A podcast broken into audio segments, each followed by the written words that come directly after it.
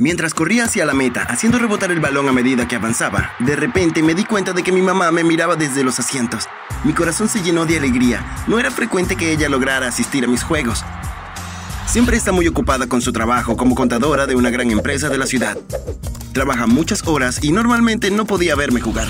El árbitro hizo sonar el silbato para señalar el final del partido. Estreché la mano de los jugadores del equipo contrario y me fui a reunir con mi mamá. Mamá, no puedo creer que hayas venido. Estoy tan feliz de que estés aquí. Pero en lugar de la sonrisa que me esperaba, mi mamá frunció el ceño. Estoy tan decepcionada de ti, Lucas.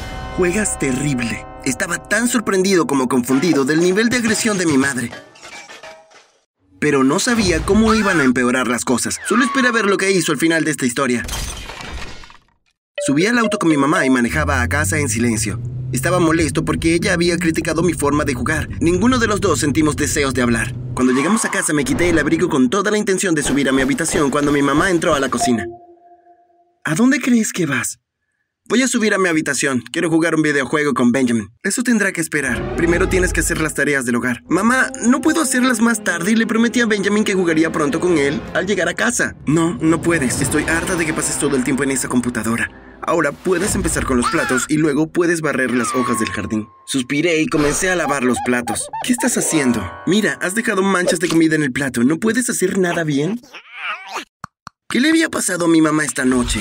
Debe haber tenido un día realmente malo en el trabajo, por lo general no era tan mala. Terminé los platos y salí al jardín. Me tomó años juntar todas las hojas. Pero finalmente terminé y volví adentro. Cogí mi teléfono y vi que había un mensaje de texto de Benjamin. ¡Hey, hombre! ¿Qué sucedió? Pensé que íbamos a jugar. Lo siento, mi mamá me hizo hacer las tareas del hogar, le respondí. Está bien, escucha. ¿Quieres venir a mi casa esta noche? Voy a dar una fiesta por mi cumpleaños. Sí, genial, estaré allí. Colgué el teléfono y fui a ver a mi mamá. Ya terminé de limpiar las hojas, mamá. Esperaba que ella me agradeciera, pero en cambio siguió quejándose y siendo mala conmigo. Mamá, ¿qué te pasa? ¿Son tus hormonas o algo así? Quiero decir, esa época del mes, no hay nada malo en mí. Eres tú, Lucas. Siempre eres tan egoísta que nunca piensas en nadie más que en ti mismo. No podía creer lo que me estaba diciendo. Todos siempre decían lo amable y considerado que yo era. No creo que estés siendo muy justa, mamá. ¿Qué? Mira lo descarado que estás siendo ahora. Bueno, no voy a tolerar este comportamiento tuyo. Eso es todo, estás castigado. ¿Qué? No, no puedes hacer eso. Solo mírame. Pero voy a ir a casa de Benjamin esta noche, es su fiesta de cumpleaños. Bueno, lo siento, te lo perderás. Ahora ve a tu habitación. Estaba tan molesto con mi mamá, pero sabía que era inútil tratar de discutir con ella.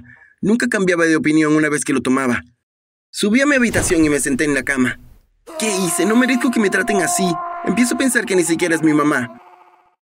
Normalmente mi mamá nunca me trataría así. Ella nunca es grosera y mala. ¿Por qué de repente ha comenzado a actuar de esa manera? Cuanto más lo pensaba, más comenzaba a sospechar de que había algo malo con mi mamá. Algo la estaba haciendo actuar de manera diferente y estaba decidido a averiguar qué era, así que decidí espiarla. A la mañana siguiente mi mamá se fue temprano para ir a su trabajo en la contaduría. Cuando estuvo fuera de la vista, subí a su dormitorio y comencé a revisar sus cosas.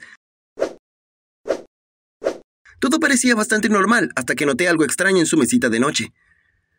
Era una navaja de afeitar y crema para hombres, y había un teléfono desechable. Estaba confundido. ¿Así que eso es lo que está pasando? ¿Mi mamá está saliendo con alguien? ¿Pero quién? ¿Y por qué este nuevo novio de mi mamá haría que actuara de esa manera conmigo? Verás, nunca he conocido a mi padre. Mamá me dijo que era un perdedor, que no merece nuestro tiempo.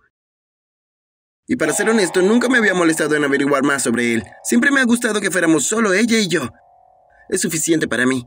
Pero ahora parece que podría tener un nuevo padre. Pero si eso significa que me iban a tratar mal, no creo querer que eso pase. Esa noche cuando mi mamá llegó a casa del trabajo no le mencioné nada sobre cómo encontré la navaja. Fingí que todo estaba bien y que no estaba siendo mala conmigo. Así que pasamos una noche dentro de todo agradable. Probablemente solo haya estado dormido durante una hora cuando algo me despertó. ¿Qué es eso? Escuché de nuevo que había un ruido proveniente del dormitorio de mi mamá. El novio secreto debía estar aquí. Era el momento de enfrentarlos. Salí de la cama y me arrastré silenciosamente hacia la habitación de mi mamá. Tenía miedo, pero abrí la puerta y encendí la luz. ¡Ahí están! ¡Te atrapé! Lo que vi me dejó mudo. En lugar de ver a mi mamá con su nuevo novio, solo había un hombre que se estaba poniendo un pijama. Pero eso no era lo que me había sorprendido más. Lo extraño es que este hombre vestía la ropa de mi mamá. ¿Quién eres tú? ¿Qué hiciste con mi mamá? ¿Por qué llevas su ropa? El hombre suspiró. Lucas, soy tu padre. No tenía idea de lo que estaba pasando. ¿Qué quieres decir con que eres mi padre? Mi padre se escapó y nos dejó cuando yo era muy joven. El hombre se sentó en la cama de mi mamá. Ven y siéntate conmigo, te lo explicaré todo. No, no me acercaré a ti. Dime qué está pasando y qué has hecho con mi mamá. El hombre me miró y suspiró. Lucas, cuando tu mamá y yo éramos muy jóvenes, cuando te tuvimos, al principio todo estaba bien, pero después de un tiempo todo se volvió demasiado para tu mamá.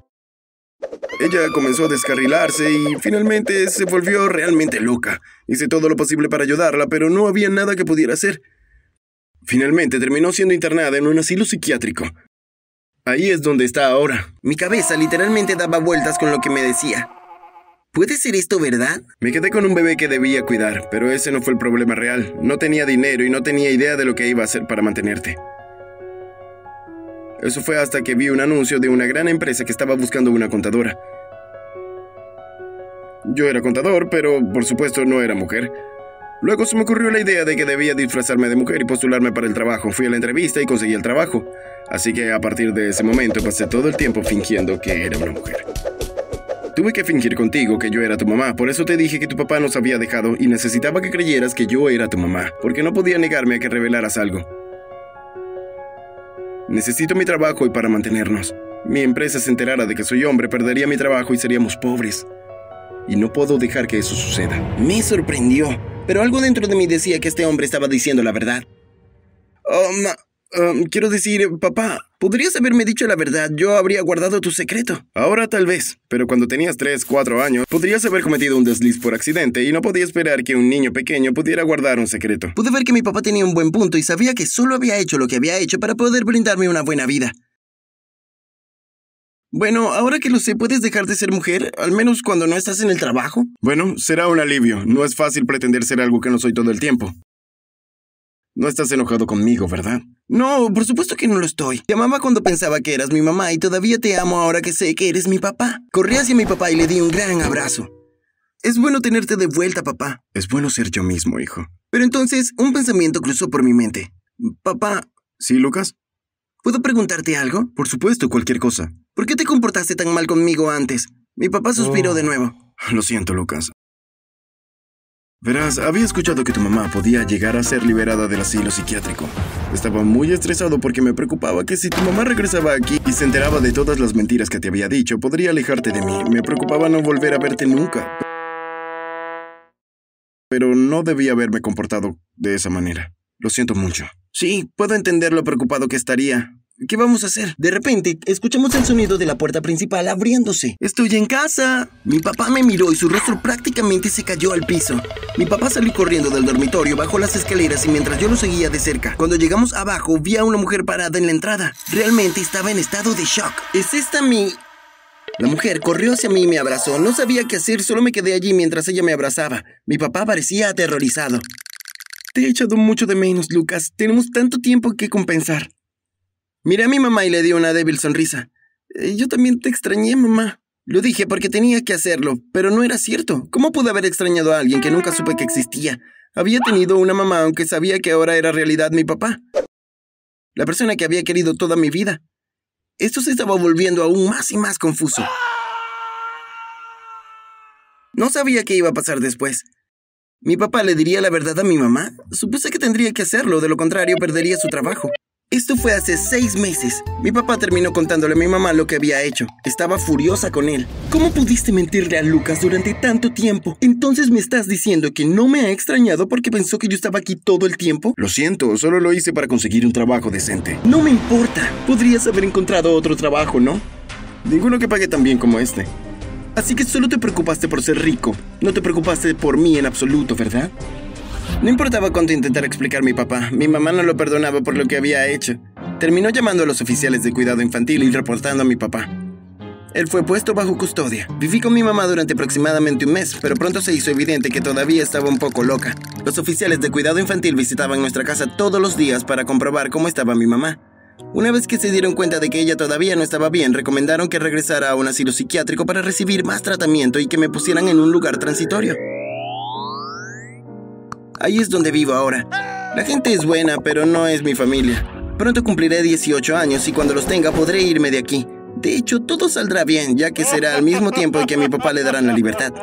Debería estar feliz de poder volver a vivir con él. Pero no lo estoy. Todavía estoy realmente confundido. Solo quiero mi mamá de nuevo. Bueno, no mi mamá biológica, me refiero a la mamá que me crió. La que amé durante tanto tiempo. Pero ella nunca regresará. Porque, ¿cómo puede hacerlo? Cuando en primer lugar nunca existió realmente.